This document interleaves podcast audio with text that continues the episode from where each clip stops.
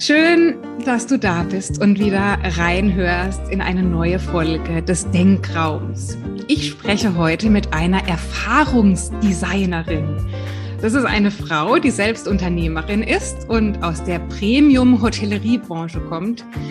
Jetzt lebt sie inzwischen seit 16 Jahren, wenn ich das richtig sage, in Barcelona und sie entwirft dort Konzepte für Unternehmen, die, Achtung, an ihrer Customer Experience arbeiten möchten.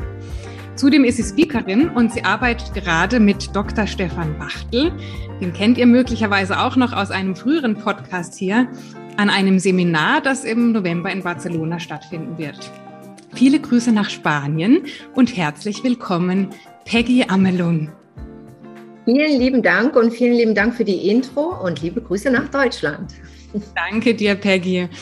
Du, Peggy, im Vorgespräch haben wir gesprochen über Customer Experience, weil ich glaube, dieser Begriff und auch die Arbeit, die du machst, die bedarf vielleicht auch für das äh, Publikum, das hier zuhört und zusieht, so ein bisschen der Erklärung.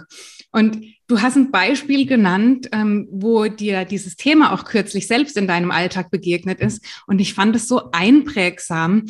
Würdest du das nochmal für unsere Zuhörerinnen und Zuhörer teilen? Vielleicht können wir da ein, ein Gespür dafür bekommen, was dich beschäftigt. Ah ja, sehr gerne. Du meinst jetzt das äh, Beispiel mit den, mit den Schuhen. Ne? Ja. Ja, also ähm, das war ungefähr jetzt eine Woche her. Äh, Montagabend, genau, äh, hatte ich wirklich meine Arbeit getan und dachte mir, okay, du brauchst jetzt noch ein äh, Geburtstagsgeschenk für deinen Sohn und gehst äh, in dieses ähm, Einkaufscenter. Und also es war so ein hm, sehr angenehmes Einkaufscenter, so ein bisschen diese Village-Geschichte. Äh, äh, und ähm, ja, hatte dann auch so schon einiges für meinen Sohn und gehe dann nochmal zum Schluss in eine ja, Boutique rein und sehe diesen Schuh. Du weißt schon, diese ein bisschen grobere äh, Art, ja, diese, diese Knöchel halb und zum Schnüren und dachte mir, naja, das ist gut für den Herbst, lässt sich gut kombinieren mit Kleidern und ja. Und fragst so die Verkäuferin, ja, Schuhgröße 38. Und dann sagt sie, na ja, probieren Sie ruhig mal die 39 an. 38 habe ich gerade nicht da. Und dann bin ich auch, manchmal fällt das ja auch ein bisschen äh, kleiner aus, bin in den Schuh rein, weil der war wirklich echt super, hat mir gut gefallen. War, also ich habe schon klare Kaufsignale gesendet. Mhm. So, ne? Und habe dann auch beide Schuhe anprobiert und fand ihn echt toll. Und naja, aber bei diesem Style, dieses grobere, wenn du dann noch eine Nummer größer nimmst, äh, dann ja, kannst du echt schon, das, das sieht nicht. Ne? Und äh, dann habe ich ihr das auch so gesagt. Also sie wollte mir dann wirklich diese 39 verkaufen und ich sage so, nee, also das ist hier hinten ist dann auch so ein Abstand, wenn du dann auch mit Kleidern und das ist, na. Und dann sagt sie, na ja, ähm, das tut mir leid. Und dann habe ich gesagt, naja, hm, ich habe natürlich auch ein bisschen provoziert, Hanna. Ich wollte natürlich von ihr wissen oder rauskitzeln, dass sie zu mir sagt, naja, wir haben diesen Schuh nächste Woche nochmal in der Größe 38 und so weiter. Das äh, ist leider nicht passiert. Ich habe dann gesagt, wann kommt denn der Schuh wieder an der 38? Kommt der denn nochmal? Ja, nächste Woche ähm, kommt der. Hm. Und dann habe ich gesagt, naja gut, wie, wie kann ich denn die Information kriegen, dass er da ist? Können Sie mich anrufen? Nein, das kann ich leider nicht. Also anrufen kann ich Sie leider nicht. Aber Sie können mich anrufen, beziehungsweise den Store. Und dann gab es mir so einen Schmierzettel mit einer ellenlangen Nummer. Ich denke mal, das war so eine zentrale Nummer für die, für die Brand, für die Marke, wo ich mich eigentlich schon stundenlang wieder in Warteschleifen gesehen habe und irgendwo dann wahrscheinlich in Barcelona oder wenn es geht auch in Italien dann äh, rausgekommen wäre. Ich sage so, naja, gut, danke äh, für die Information und bin dann eigentlich aus dem Geschäft gegangen, wirklich, naja, eigentlich, ich war traurig. War eigentlich willig, dieses Geld auszugeben, den Schuh zu kaufen und habe mich schon gesehen, gestylt für den Herbst und das war nichts. Ja, das war halt eine äh, unzufriedene Customer Experience, wie du sagst, ja, oder wie du es von versucht hast, auch deinen Zuhörern zu erklären, vielleicht mal mit ähm, diesen Worten aus dem Beispiel. Meine Aufgabe ist eigentlich, oder darin sehe ich meine Aufgabe, für uns Frauen, für uns Männer, für uns Kunden, Customers, Klienten, in diese Momente einfach umzudrehen, einfach zu sagen, ja, da ist jemand, der mich als Person sieht, der das Potenzial sieht, auch als, aus Unternehmersicht, der sagt, diese, diesen Umsatz lasse ich hier nicht liegen. Ich mache beide Seiten äh, glücklich und erkenne einfach die Chance. Und das ist meine Arbeit. Ich mache dann die Prozesse so, dass dann eben der Verkaufsagent äh, in dem Moment oder die Verkäuferin dann genau die richtigen äh, Steps äh, verfolgt und sagt, na, dann rufen wir sie an und dann dieses Proaktive. Wir rufen sie dann an, wenn der Schuh da ist, äh, kann es denn noch was anderes sein? Wollen Sie denn vielleicht den Schuh mit diesem und diesem Kleid kombinieren? Ja, dann hätte sie vielleicht auch schon mir noch das nächste Kleid und die nächste Lederjacke, die oben so schön dazu passt, noch gleich mitverkauft. Verstehst du? Das ist genau meine Aufgabe. Und das ist in allen Branchen. Das kann ein Autohaus sein, das kann ein Hotel sein, das kann ähm, eine Versicherungsagentur sein, das kann, ja. Mhm. Lass mich mal bei dem Beispiel mit den Schuhen bleiben, Peggy. Spielt das eine Rolle, ob dieser Mensch, der dir jetzt da was verkaufen möchte oder auch nicht vielleicht in dem Fall, ob der in einem Angestelltenverhältnis ist, der also möglicherweise sagt, ich bekomme mein Gehalt und ob du jetzt die Schuhe kaufst oder nicht, ist für den nicht relevant.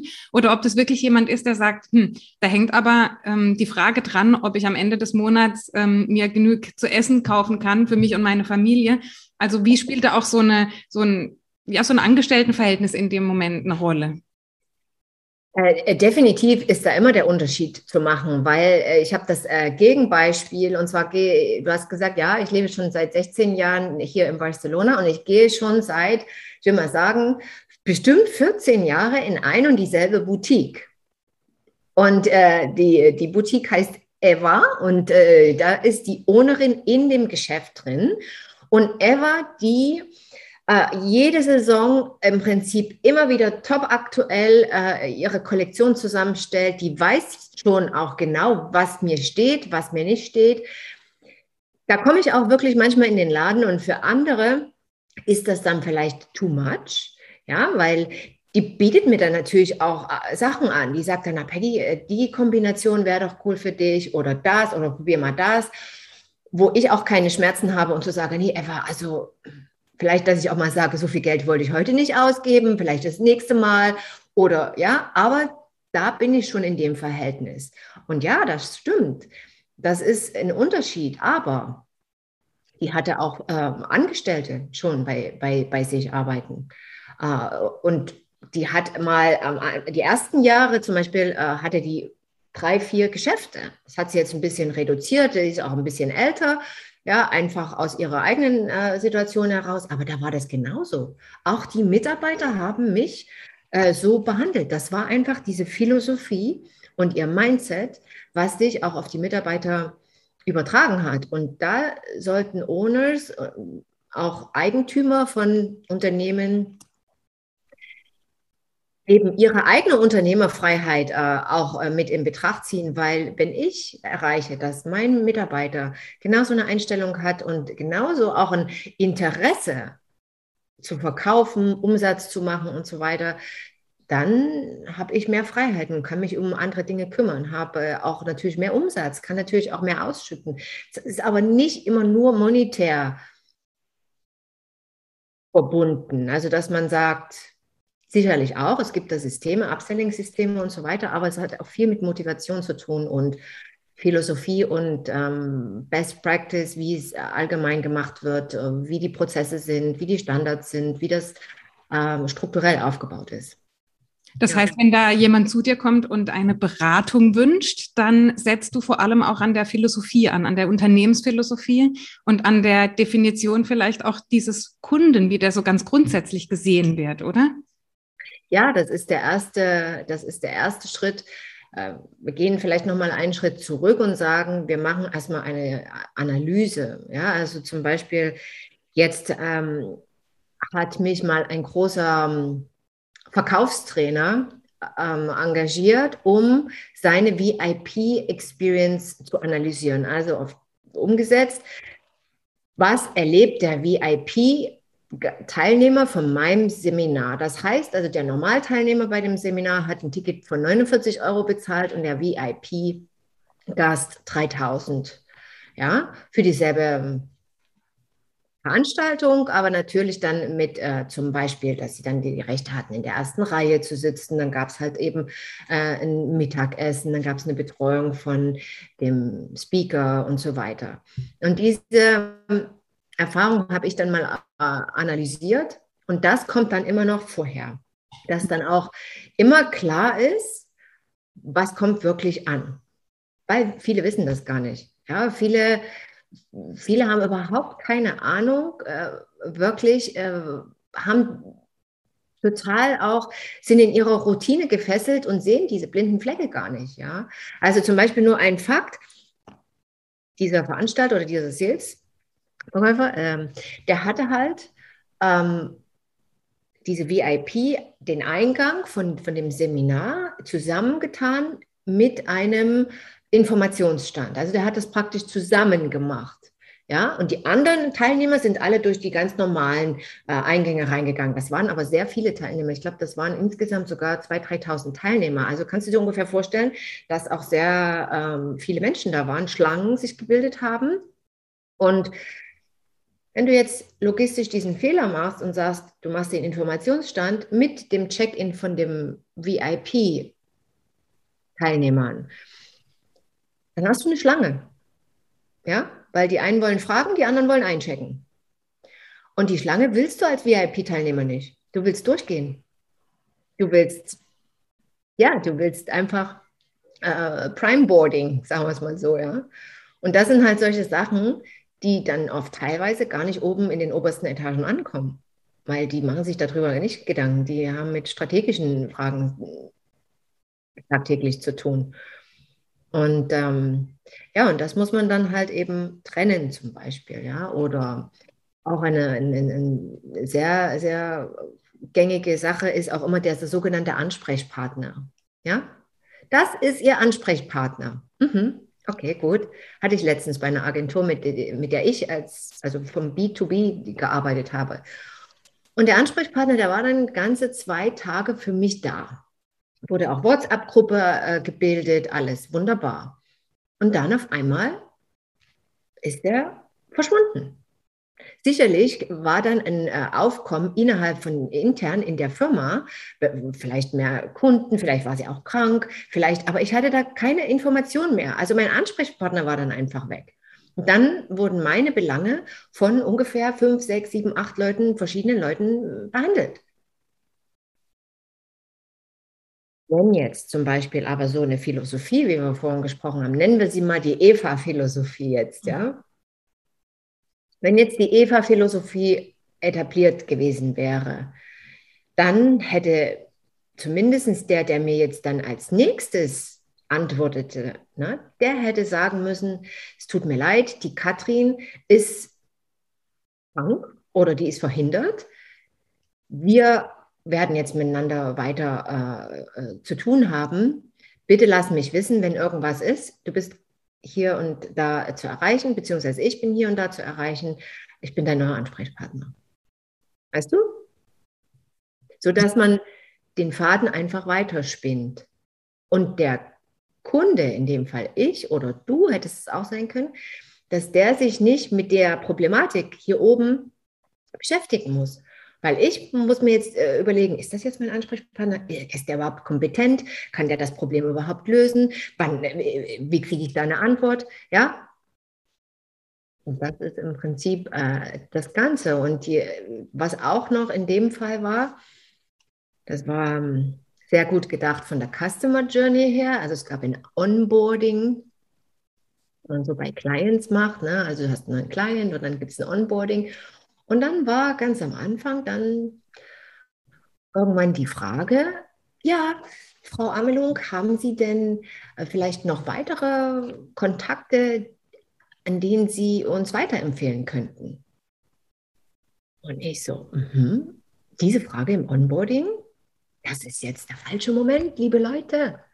Ihr müsst erstmal äh, Vertrauen gewinnen bei mir. Und dann, und dann, wenn wir jetzt auch sagen, diese drei Schritte, ja, also erstmal Erwartungen kreieren, die Erwartung übererfüllen und dann im dritten Punkt Sympathie und Vertrauen herstellen, ja, und dann im vierten Punkt eben den Verkauf und das Upselling und Testimonials und alles, was dann danach kommt. Und das ist dann in der fünften, im fünften Punkt, steigert dein Customer Lifetime Value. Ja, und die Frage, die war äh, im Prinzip viel zu, viel zu früh in, de, in dieser Reihe. Ne? Ja. Also ich sehe, das hat sehr viel mit Prozessen zu tun und je reibungsloser solche äh, Customer Journeys gestaltet sind wahrscheinlich, desto, also desto besser kommen sie dann eben auch an und kaufen möglicherweise ein Produkt oder fühlen sich auch wohl um dann hinterher vielleicht sogar ganz von alleine eine Empfehlung zu tätigen, weil sie eben so zufrieden waren dann mit dem Produkt oder der Dienstleistung.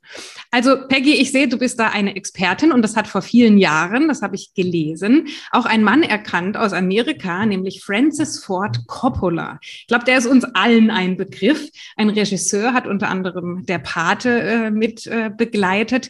Ähm, der hat dich und deine Agentur beauftragt, in Italien ähm, diese Prozesse mitzugestalten beim Bau eines neuen Luxushotels. Wie, wie kam es dazu? Und nimm uns mal so ein bisschen mit auf deinen Weg. Warum gerade die Hotellerie? Also wie hat es dort gestartet? Und wie konntest du dir auch so einen tollen Namen dann machen durch deine Expertise, ähm, dass dann wirklich auch so bekannte Menschen dich sehen und deine Arbeit so wertschätzen? Ja, äh, warum die Hotellerie? Ja, eigentlich im Prinzip hat es ähm, schon zeitig damit angefangen, muss ich sagen. Hotellerie hat mich immer begeistert. Und ähm, ja, ich habe das dann auch äh, in Leipzig studiert, Hotelfachschule, de, den BWL-Part äh, äh, auch noch drangehangen nach der klassischen Hotelkauffrau-Lehre und bin dann von Leipzig direkt nach in den Norden gegangen, nach Sylt für zwei Jahre und habe dort das äh, in Kampen das äh, Restaurant Gugärtchen geleitet. Das war so meine wirklich erste Experience. Da war ich noch ja, Anfang 20, Mitte 20 irgendwie. Und das war natürlich äh, schon ähm, der erste Sprung. Gefolgt war das eigentlich von einer ersten Amerika-Erfahrung äh, im Trump Hotel äh, in Tower.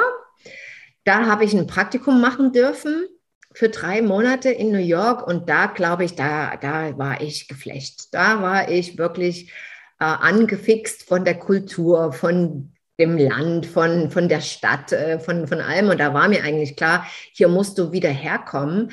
Und das hat sich am Anfang gar nicht so äh, aussichtsreich gestaltet, weil äh, mir wurde direkt klar ins Gesicht gesagt, Peggy, dein Englisch ist zu schlecht Du wirst keine, keinen Job finden. Dein Englisch, das, das klappt nicht. Naja, da war ich, ich weiß noch, dass äh, wir waren da untergebracht in, in Brooklyn, direkt an der Brooklyn Bridge und bin dann abends spazieren gegangen. Und ähm, in New York ist das ja auch so, du stolperst ja da auch oft mal in so Filmszenen rein. Ne? Ähm, da wird dort mal äh, eine Filmszene gedreht und dort läuft ja mal so ein Celebrity über die, über die Straße und da kam ich an einer Szene vorbei, direkt unter der Brooklyn Bridge, wo Ben Stiller gerade äh, eine dieser Komödien da gedreht hatte und ich war da, oh, ich sagte, das kann nicht sein, dass ich, mein Englisch soll so schlecht sein und so weiter, naja. Und bin dann halt zu dem HR-Direktor dann im nächsten Früh gegangen und habe gesagt, ähm, ich brauche irgendwie einen Kontakt, ich möchte unbedingt wiederkommen. Ich habe wirklich meine, ja, mein, mein, mein, mein Willen so richtig gespürt und habe gesagt, du versuchst das jetzt einfach. Und der hat dann äh, auch äh, mir einen Kontakt, ein Interview verschafft und ähm, das war dann im Regent Wall Street Hotel, hatte ich dann ein Vorstellungsgespräch und ähm, das war das erste Fünf-Sterne-Haus in dieser Gegend das ist ja wirklich nur geprägt von Business und äh, ja, Wall Street Bankern und kein, kein wirkliches äh, Vergnügungsviertel. Ja, und damals war, ja, heute ist es auch schon ein bisschen anders, aber damals, das war äh, um 2000 herum, äh, war das wirklich noch sehr kühl und un unterentwickelt. Auf jeden Fall war das mein erster, erstes Hotel, dieses Regent Wall Street Hotel. Auch in einer Managementfunktion im, im, im Rooms-Bereich. Und das war natürlich faszinierend. Und wenn du sagst, äh, berühmte Leute, ja, das ist halt in New York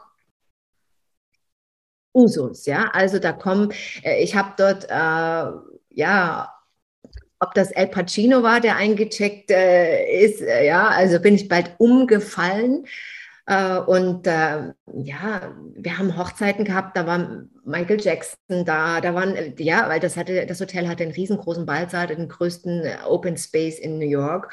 Und da waren noch ganz viele Veranstaltungen.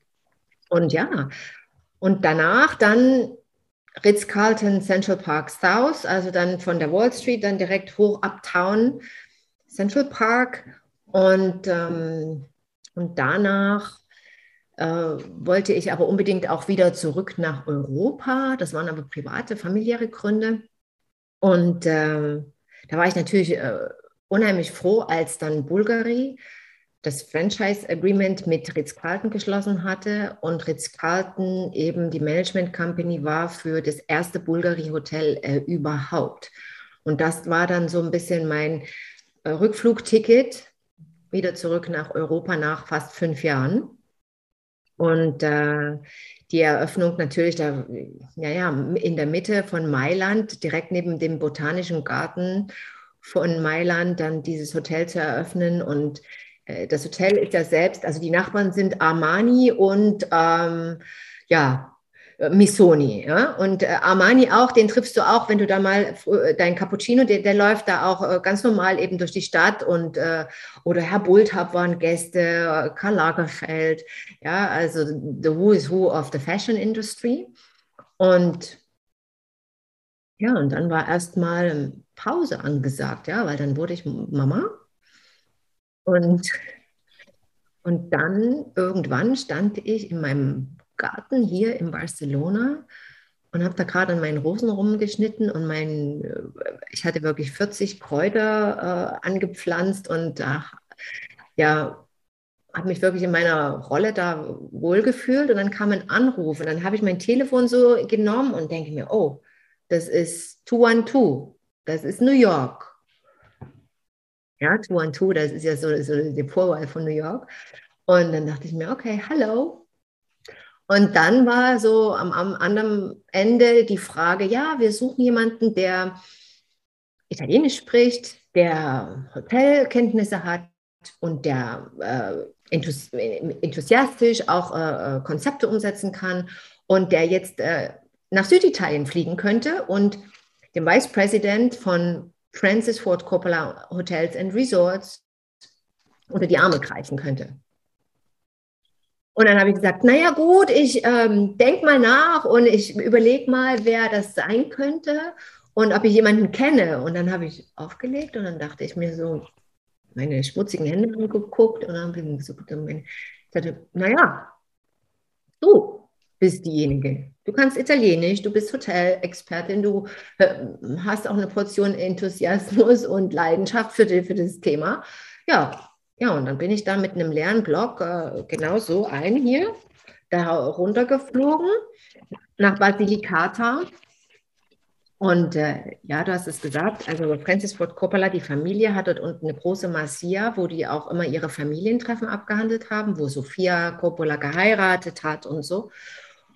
Und dieses äh, Etablissement wollten sie einfach der um, Public äh, zugänglich machen und haben daraus halt 20 Zimmer gemacht mit Pool, mit, mit allem drum und dran. Und Francis, der in fast allen Locations, wo er Filme gedreht hat, auch Hotels äh, und der ist auch im Weinbusiness, ne, hat da schon auch sehr ein Febel, hatte ein ganz klares Guest-Konzept und ja, wollte das halt dort umgesetzt haben.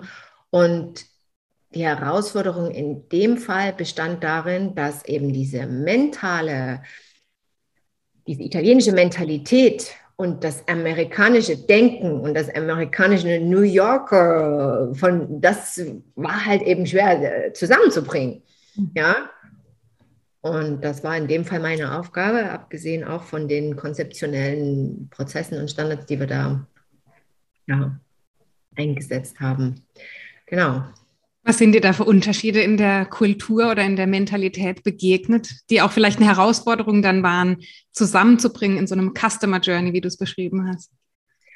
Naja, erstmal, wenn man jetzt wirklich auch äh, so konzeptionell eine, äh, eine Vorstellung hat, also Francis Ford Coppola hatte natürlich ein ganz klares, der hatte den Movie ready, ne? er hatte den Movie, äh, den Film schon fertig in seinem, äh, in seinen Vorstellungen. Und ähm, der war eigentlich derjenige, der sich da sehr gut mit der Mentalität auch äh, äh, verbinden konnte. Der ist ja wie als Sohn der Erde immer wieder zurückgekommen. Der ist ja dritte Generation äh, Italiener. Also und äh, der kam immer in dieses ganz kleine Village, was jetzt alles andere als dieses schicke, durchgestylte, äh, sagen wir mal, Amalfiküste oder mh, hm, Forte dei Mami oder Toskana oder so ist, ne? sondern es ist echt pure, also pures Italien, tiefstes Italien. Und er konnte damit gut, aber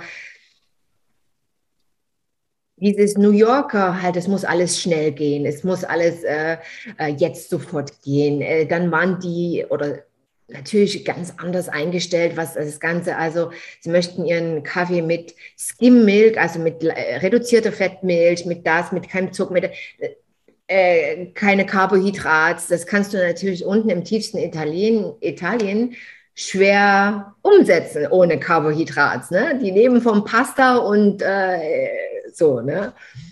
Und dass die natürlich auch eine ganz andere Art und Weise haben zu zu, äh, ja, der, der, Rhythmus, ne? der Tagesrhythmus ist schon ein ganz anderer. Da wird halt eben erst wirklich äh, 20 Uhr, 21 Uhr Abend gegessen und das ist alles anders. Mentalitäten, die sind schon krass unterschiedlich. Und die Gäste, die dorthin kommen, die können meinetwegen Amerikaner sein oder Deutsche oder wo auch immer herkommen. Aber die wollen die Mentalität, die Originalmentalität von unten haben. Und, äh, und das war die Herausforderung, auch zu sagen, für das Personal auf der anderen Seite, ja, für, für die, die dort wirklich die Italiener, mit denen habe ich dann gearbeitet und habe gesagt, Leute, ihr müsst wissen, wer kommt zu euch. Das sind Amerikaner, das sind die, die, die, die haben die und die Eigenschaften. So. Und die Prozesse müssen so sein. Francis hat dann zum Beispiel gewollt, dass wir von jedem Gast den Kaffee, äh, die Kaffeeart wissen. Also Hanna, wie trinkst du deinen Kaffee? Äh, mit einem Schuss Milch. Mit einem Schuss Milch. Long, Short, Espresso, Cappuccino. Ach, unterschiedlich. Eigentlich so eine große Tasse schwarzer Kaffee mit Milch oder ein Cappuccino, je nach Tageszeit. Je nach Tageszeit, genau. Und das, genau das wollt, wollte Francis, dass wir das wissen von unseren Gästen. Mhm. So, da gab es einen Prozess und, äh, und so weiter, weil er fand das einfach richtig äh, Luxus zu sagen, ich setze mich jetzt in die Cinecita Bar, das ist diese äh, Cinema Bar, da sind auch ganz viele Bilder von, von äh, Movie Stars und so weiter. Und dann setze ich mich dorthin am Nachmittag oder du und dann kommt der Kellner und bringt dir, wenn du sagst, ja, einen Kaffee, schon automatisch den Cappuccino vielleicht ohne Schokoladenpowder obendrauf, ja.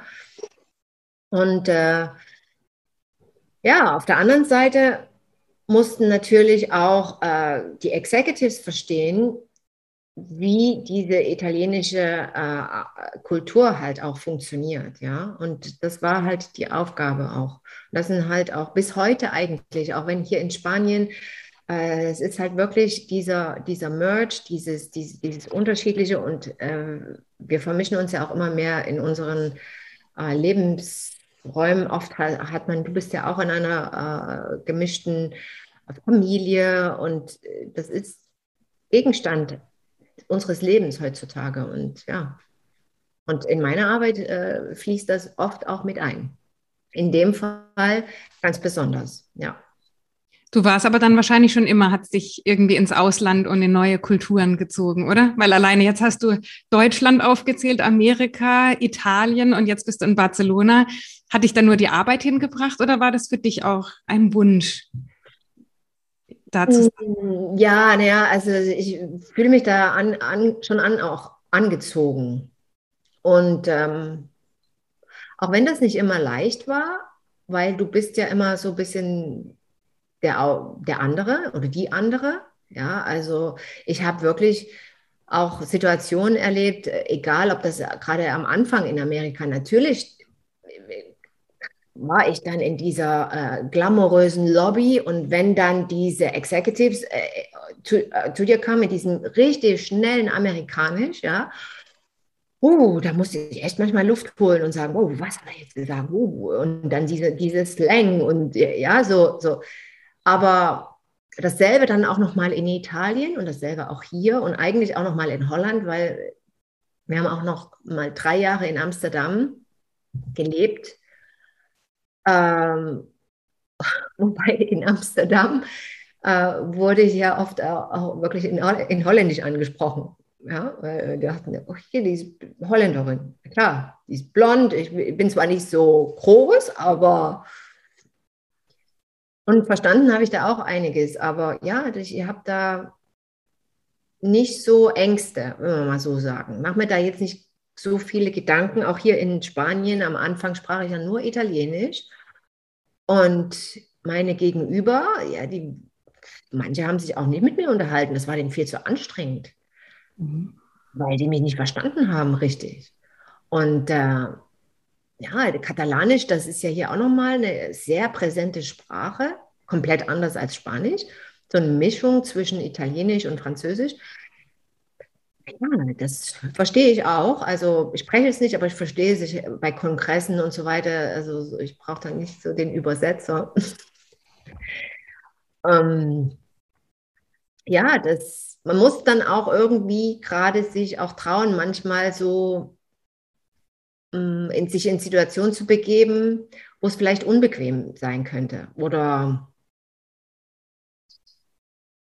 oder, oder wo man dann sagt, na gut. Es gab dann auch Abende, Abende zum Beispiel, meine Bekannten und Freunde hier, die ich hatte aus Österreich oder aus Deutschland, die waren meistens mit Spanien verheiratet. Ne? Und ähm, am Anfang, in den ersten Jahren haben wir dann alle immer noch so Englisch gesprochen. Und dann wuchs aber der Druck, dass bei so einem Abendessen, vielleicht bei so einem Weihnachtsdinner oder so, oder Geburtstagen, mischten sich ja natürlich auch die Gruppen und dann waren da eben auch Katalanen und Spanier und, und man sagt, hey, sprichst du denn nicht jetzt langsam mal Spanisch? Weil dann switchte das so. Also dann wollten die auch irgendwie nicht mehr Englisch reden. Und ich habe mich da auch manchmal nicht so getraut und habe dann gesagt, naja, nee. Und dann habe ich wieder in Englisch, dann wieder in Englisch geantwortet. Bis es dann irgendwann mal zu dem Punkt kam, wo es dann auch Klick gemacht hat und wo ich mich dann auch wirklich getraut habe und gesagt habe, naja, jetzt machst du es einfach, jetzt sprichst du einfach und bittest auch, äh, dass du korrigiert wirst. Ich mache das auch teilweise zum Konzept in meinen Seminaren. Die Seminare halte ich ja auch in Italienisch, in Englisch, in in Spanisch.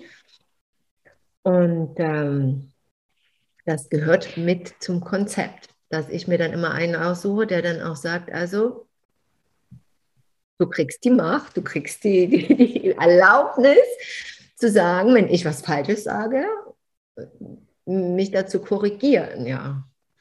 Und hast du dein, du hast ein Kind oder?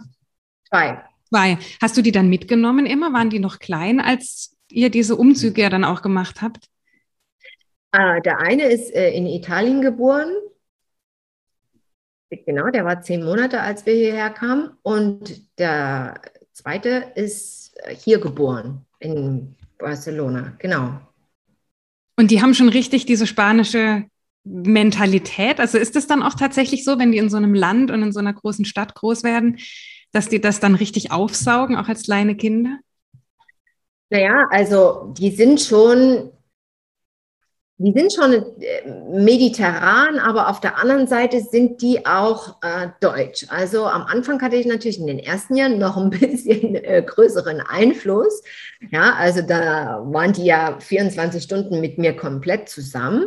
Und ja, dann habe ich die auch den, den äh, Sandmann gucken lassen und das und das, alles immer auf Deutsch. Die ganzen Hörspiele auf Deutsch.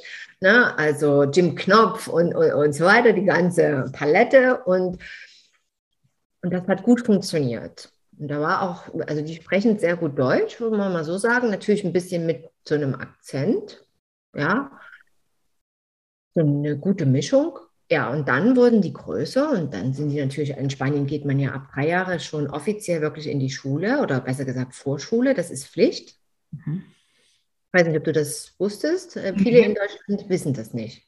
In Griechenland ist das ähnlich. Wir waren es gerade bei der Familie von meinem Mann, da ist das auch so, dass die ziemlich früh schon in die Vorschule gehen. Ja, also das ist hier in Spanien, das ist sogar hat einen sehr offiziellen Charakter. Also du musst, also es ist keine, keine Choice. Und von 9 bis 17 Uhr und es ist natürlich alles, äh, wie, wie, du schon sagst, Vorschule, da gibt es äh, sehr softe ähm, Programme, aber so ein bisschen Montessori angelehnt. Aber man lernt halt eben schon die Buchstaben, man lernt äh, Rechnen, Zahlen und Schreiben und das aber alles so ein bisschen spielerisch. Und das war dann natürlich teilweise in Spanisch, Englisch und Katalan. Also die drei Sprachen waren dann in der Schule schon immer präsent. Mein Mann spricht Italienisch mit den Kindern und ich konsequent bis heute Deutsch. Und ähm, die waren ja dann in einer Schule bis äh, jetzt äh, vor einem Jahr, wo die drei Sprachen äh, hauptsächlich aber Castellano, also Spanisch und Katalan gesprochen wird und auch Englisch.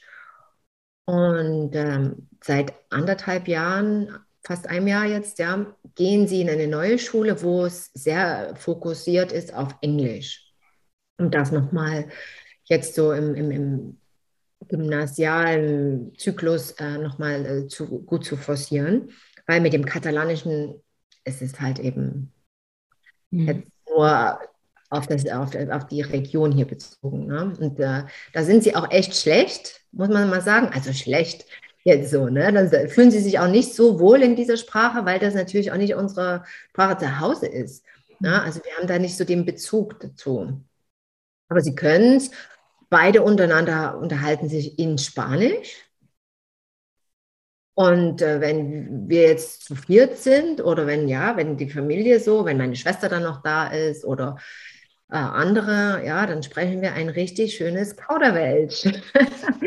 Weil das geht dann echt schon mal so über Kreuz hin und her und ähm, Schön, das ja. kommt mir sehr, sehr bekannt vor. Ja, ja, und ich bin dann eigentlich auch immer diejenige, die dann auch immer sagt, kannst du das jetzt mal bitte in Deutsch sagen oder könntest du es mal bitte übersetzen? Wenn meine Mutter dann immer noch da war, war es natürlich schwierig, weil die das ja nicht sprach. Und naja, aber der Seiteffekt ist wirklich auch, dass jeder davon partizipiert. Die konnte dann auch irgendwie schon Englisch viel besser und wusste dann auch schon, äh, ja, Spanisch, jetzt wollen sie wo das. Und mein Neffe, der ist sieben, der kommt ja nun auch äh, regelmäßig her und wir fahren regelmäßig nach Berlin. Und das ist eine sehr enge Verbindung äh, zu meiner Schwester.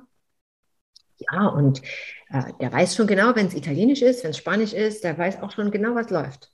Und ähm, kann mit diesem Sprachkonfuzius umgehen. Ja. Ich bin ja so beeindruckt von deinem Lebenslauf, Peggy, diese verschiedenen Stationen, diese immense Erfahrung. Ähm, Erzähl uns, was ihr gemeinsam geplant habt. Du und der Stefan im November, glaube ich, bei dir in Barcelona. Ihr habt ein gemeinsames Seminar geplant. Was können da die Teilnehmer von euch lernen? Genau, wir haben hier im 1. und 2. November zwei Tage ein Seminar geplant mit Dr. Stefan Wachtel, mit Stefan, zusammen als Rhetorik-Mechaniker, Medienexperte und Herausgeber des Buches äh, Das Zielsatzprinzip und meiner Wenigkeit. Äh, und zwar wirklich kommunikativ das Thema anzugehen, wie wirke ich in meiner Rolle? Wie gehe ich mit Authentizität um als Ex in Executive-Situationen? Wie, also das ist der eine Teil, wie wirklich äh, formuliere ich nach Zielsatzprinzip? Wie komme ich konkret auf den Punkt und verfranze mich nicht in endlosen Schleifen und äh, Wirrwarr und verliere dann am Ende doch die Investitionszulage oder doch äh, wird meine Idee abgeschmettert und doch bekomme ich nicht ähm, den Punkt, was ich meinen Mitarbeitern jetzt mitteilen will ne, als Executive und von das der Rhetorik-Part und ich gehe den Themen der Customer Experience, also den Kunden, der Kundenbegeisterung, Kundenerlebnis äh, auf den Grund. Wir werden über die Trends reden, wir werden über äh, diese emotionale Experience, äh, also Erfahrungskomponente reden. Was bedeutet eigentlich Kundenbegeistern 5.0? Wir sind ja eigentlich in einer Generation jetzt, wo alle darum reden 4.0, das heißt eben künstliche Intelligenz, die Digitalisierung. Wie werden wir in Zukunft leben und wie können wir integrieren, was Menschlichkeit, was uns ausmacht, um solche Situationen, wie wir am Anfang gehabt haben, wirklich zum Erfolg äh, für beide Seiten äh, zu bringen. Das ist äh, mein Thema und da ich bin auch sehr diesem Gedanken verbunden, dass ich sage eben, man kann das tunen. Man kann nicht nur Musik tunen und man kann nicht nur Autos tunen zur Höchstleistung, sondern man kann eben auch ähm, diesen Prozess wirklich zum, zum Erfolg bringen, indem man wirklich an den Stellschrauben dreht und sagt, den Prozess müssen wir nochmal anschauen. Äh, wie begrüßt ihr eure Kunden und Gäste? Wie verabschiedet ihr euch? Wie haltet ihr den Kontakt? Und so weiter und so fort. Das sind alles so äh, Themen, die wir in zwei Tagen auch in einem sehr engen Verhältnis im Hotel Le Meridian, das ist am Ramblas, direkt in, in Barcelona, besprechen werden in einer Executive-Gruppe. Das hat schon fast Mastermind-Charakter. Also es wird einen sehr engen Austausch äh, geben, auch untereinander. Wir schauen auch, dass die Gruppe sehr gut zusammenpasst. Naja, und das Besondere daran ist eigentlich auch, dass es in Barcelona stattfindet. Im November ist ja, habe ich mir sagen lassen, in Deutschland das Wetter nicht ganz so hm, äh, bunt und äh, äh, mit blauem Himmel und so. Und das äh, soll das Ganze noch äh, auch wirklich unterstreichen, dass wir sagen, dieses, dieses mediterrane, die mediterrane Komponente jetzt auch nach dem Lockdown, dass wir sagen, endlich mal wieder raus, endlich mal wieder wirklich die Sinne beleben, auch mal wieder gute Sachen essen und äh, ja, das wird passieren in diesen zwei Tagen. Und ist das auf Deutsch, Peggy, für alle, die jetzt zuschauen? Genau. Dieses Seminar ist auf Deutsch, wird auf Deutsch abgehalten. In der Zukunft werden wir es mit Sicherheit auch in Englisch äh, machen, weil ich jetzt schon Anfragen habe von aus meiner Community und Stefan hat ja auch äh, da totale Erfahrung. Aber diese, diese Version jetzt ist ganz klar auf Deutsch. Schön. Peggy, ich bin äh, beeindruckt, das habe ich dir jetzt schon das ein oder andere Mal gesagt. Ähm, magst du unseren ja.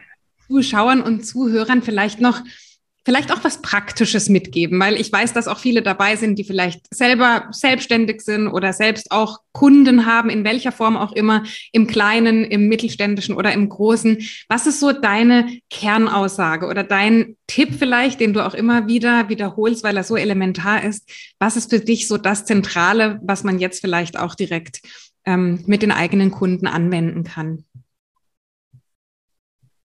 Also als erstes würde ich äh, definitiv den Punkt sagen, dass wir sind, also wir Menschen, wir sind keine Zahlen oder Prozentsätze oder Nummern. Besonders äh, oft werden dann halt äh, die Kunden ohne Namen betitelt und äh, auch wenn sich Informationen so austauschen intern, ja, einfach sich daran gewöhnen, zu sagen, den Kunden wirklich mit Namen anzureden. Ja, äh, in der Hotellerie ist das oft, äh, dass immer eben dieses Thema Zimmernummer gestresst wird. Ja, oder Bestellnummer. Welche Bestellnummer äh, hat, das, äh, hat sich da beschwert oder welcher Kunde, Kunde, welche Kundennummer ist das? Sondern dass wir uns wirklich auf Namen fokussieren. Und das ist auch der erste Schritt zu, zur persönlicheren Verbindung zum Kunden. Erinnert euch auch vielleicht mal wirklich an die Namen und äh, ich kann euch aus meiner Erfahrung sagen, bei mir ist es so, ich bin wirklich sehr unruhig, wenn ich nicht weiß, wie der Name ist von meinem Gegenüber. Gestern Abend zum Beispiel, da war ich eingeladen bei einem ähm, Netzwerktreffen hier in Barcelona der Führungskräfte von Barcelona, von deutschen Führungskräften, die in Barcelona sind, von großen Firmen, und saß an einem Achtertisch, ja, beim Dinner. Und ich musste gedanklich jeden Namen von diesen acht Personen wissen. Ich konnte dann nicht in ein Gespräch gehen und ich kann dann nicht in ein Gespräch gehen, ohne dass ich komplett nicht weiß, mit wem ich es zu tun habe. Entweder schiele ich dann schon auf diese äh, Karten, die sie am haben, oder ich frage direkt oder im Gespräch. Aber es ist immer mein Ziel. Ich kann nicht ohne Namen in so ein Gespräch gehen und auch nicht rausgehen. Der zweite Punkt ist äh, für, für die Unternehmer unter euch oder auch auf selbst in der täglichen Arbeit, äh, schaut mal, wie ihr die drei Schritte, also man sagt das Welcome. Ja, man hat immer so einen Welcome-Moment, also ein herzlich willkommen. Ja, wenn du zum Beispiel, Hanna, du machst eine Party zu Hause bei dir, lädst deine Freunde ein, so, dann äh, wenn die ankommen, ja, dann machst du die Tür auf und sagst, hallo, hallo, na, wie geht's? Und lange nicht gesehen. Und kommt, wir trinken erstmal äh, einen Sekt oder einen Shampoos und ich habe da in der Küche schon was vorbereitet, da kannst du ruhig schon mal naschen, ja, und erzähl mal und so, ne? Das ist der erste Teil. Dann kommt der Teil, wo du sagst, okay, Du hast die Party, du hast das Dinner, du gehst auf die Wünsche ein. Der eine trinkt äh, äh, lieber alkoholfreies Bier, weil vielleicht äh, schwanger ist, oder der nächste äh, mag überhaupt gar kein Wein, trinkt nur Wasser. Ja, so dieses ganze Abklopfen von den Needs. Und zum Schluss, dritter Punkt, ist die Verabschiedung. Du bringst jeden deiner Freunde an die Tür. Du sagst, okay, das war aber schön, dass ihr da wart. Wann sehen wir uns denn wieder? Diese Einladung fürs nächste Mal. Ja. Und wenn wir diese einfachen Schritte einfach bei uns mal auch in offizielleren Rahmen ablaufen lassen würden, dann, ja, dann würden wir zum Beispiel auch äh, unsere Kunden, wenn sie aus einem Laden gehen, auf Wiedersehen sagen, bis zum nächsten Mal. Ja, dann würden wir auch äh, daran interessiert sein zu sagen, habe ich jetzt die Telefonnummer, kann ich sie erreichen, dass sie überhaupt wieder kommen kann? Ja, wie heißt sie denn? Dann würde man sagen, ja, danke, liebe Hanna, schön, dass wir uns kennengelernt haben. Und das sind ganz einfache drei Schritte. Und ähm, zum Abschluss vielleicht noch was äh, von von mir persönlich. Man sagt, ähm, ja, ich, ich lebe jetzt wirklich äh, schon lange nicht in meiner Kultur. Gestern Abend war das mal wieder, da merkt man das, ne? da kommt man rein, da sprechen alle Deutsch und dann äh, wird das auch natürlich so gespielt. Ne? Das ist auch natürlich auch, also gespielt im Sinne von das Thema bespielt. Ne? Das, das, weil jeder ist so glücklich, dass er irgendwie seine Kultur irgendwie zusammen hat. Ne? Und umgekehrt muss ich aber auch sagen, hat mir immer geholfen, die anderen zu verstehen. Also ich habe mich immer als diejenige betrachtet, die die New Yorker also erst kennenlernen musste oder hier die Katalanen oder dieses ja, und dass man auch äh, da eben sagen kann, man muss auch vielleicht geduldig sein und einfach mal Mentalitäten ähm, anders bewerten. Zum Beispiel ein Thema ist hier, hier wird nicht so direkt ab Front nach Hause eingeladen. Ja, ich habe die ersten Jahre immer ganz viele äh, Essen gemacht und Feiern gemacht und weil ich das natürlich liebe zu Hause. Äh, so und dann habe ich mir immer gefragt, ja, wieso könnte mal jemand anders das auch machen? Wieso machen die das nicht? Es ist hier aber nicht so. Es ist hier nicht so gängig. Vielleicht dann später, man muss auch den Menschen Zeit geben, beziehungsweise ja, die Mentalitäten sind halt anders. Später dann schon vielleicht, ja, aber generell gehen die Spanier lieber raus in die Restaurants. Wochenende sind alle Restaurants ausgebucht, voll. Die geben da auch Geld aus. Das ist ganz anders in Deutschland. In Deutschland, da wirst du zum Grillen eingeladen, da wirst du in ja, auf die Terrasse eingeladen, zum Geburtstag, Kindergeburtstag eingeladen, oder Anna? Ja, absolut. Absolut, ja. Das ist, ja. Und ähm, das kann man lernen. Da kann man erstmal versuchen, bevor man urteilt, zu sagen, oh, das ist aber. Oder auch mit der Verantwortlichkeiten, gerade für Kinder. Bei uns in Deutschland ist das so, dass man sich dann auch organisiert und mal den einen mit zum Fußball nimmt und mal den anderen von der Schule mit abholt und dann sagt, naja gut, also äh, kein Problem, den kann ich jeden Mittwoch dann mal mitnehmen. Aber hier ist das nicht. Hier, die, hier in Spanien, die, die Verantwortung, die, no, nee, nee, nee. Also es wird natürlich auch viel von Großeltern hier abgefedert noch. Frauen arbeiten, aber da ist dann halt immer der, der Backup äh, von den Großeltern da, was ich ja nicht hatte. Und dann war das aber nicht so. Dann hat vielleicht ein Mittwoch mal mein Sohn jemanden mit zum Fußball genommen. Aber dann schon nicht mehr. Und dann habe ich schon gedacht, ah, ja, das ist jetzt, du kannst die nicht sozusagen in so eine Regelmäßigkeit verhaften. Das geht nicht. Das ist eine andere Mentalität. Du bist nicht in Deutschland. Das sind ja, das sind ganz wunderbare Einblicke, Peggy. Vielen Dank für diese Abschlusstipps und gerade der zweite Ratschlag zum Thema ähm, Welcome, dann der Mittelteil und dann mhm. das Ende, die Verabschiedung. Da sieht man auch, wie viel das mit der Rhetorik, mit der Kommunikation gemeinsam hat. Denn gerade bei einer guten Rede oder auch bei einem Vortrag beispielsweise ist ja auch immer das Ende, also wie man die Zuhörer dann in dem Fall ähm, entlässt nach so einem Vortrag, auch ganz entscheidend darüber, wie sie einen in Erinnerung behalten. Also gerade dieser Abschied und dieser Anfang, das sind oftmals wirklich solche, abgesehen von der Gesamterfahrung natürlich, die wichtig ist, sind es so ganz zentrale ähm, Bestandteile. Vielen Dank, Peggy. Wir packen alle Informationen zu eurem Seminar. Wer teilnehmen möchte, darf das sehr, sehr gerne machen, ähm, in die Show Notes mit rein. Vielen Dank für das wunderbare Gespräch, Peggy, und alles, alles Liebe und Gute für dich. Ich danke dir, liebe Hanna. Vielen Dank.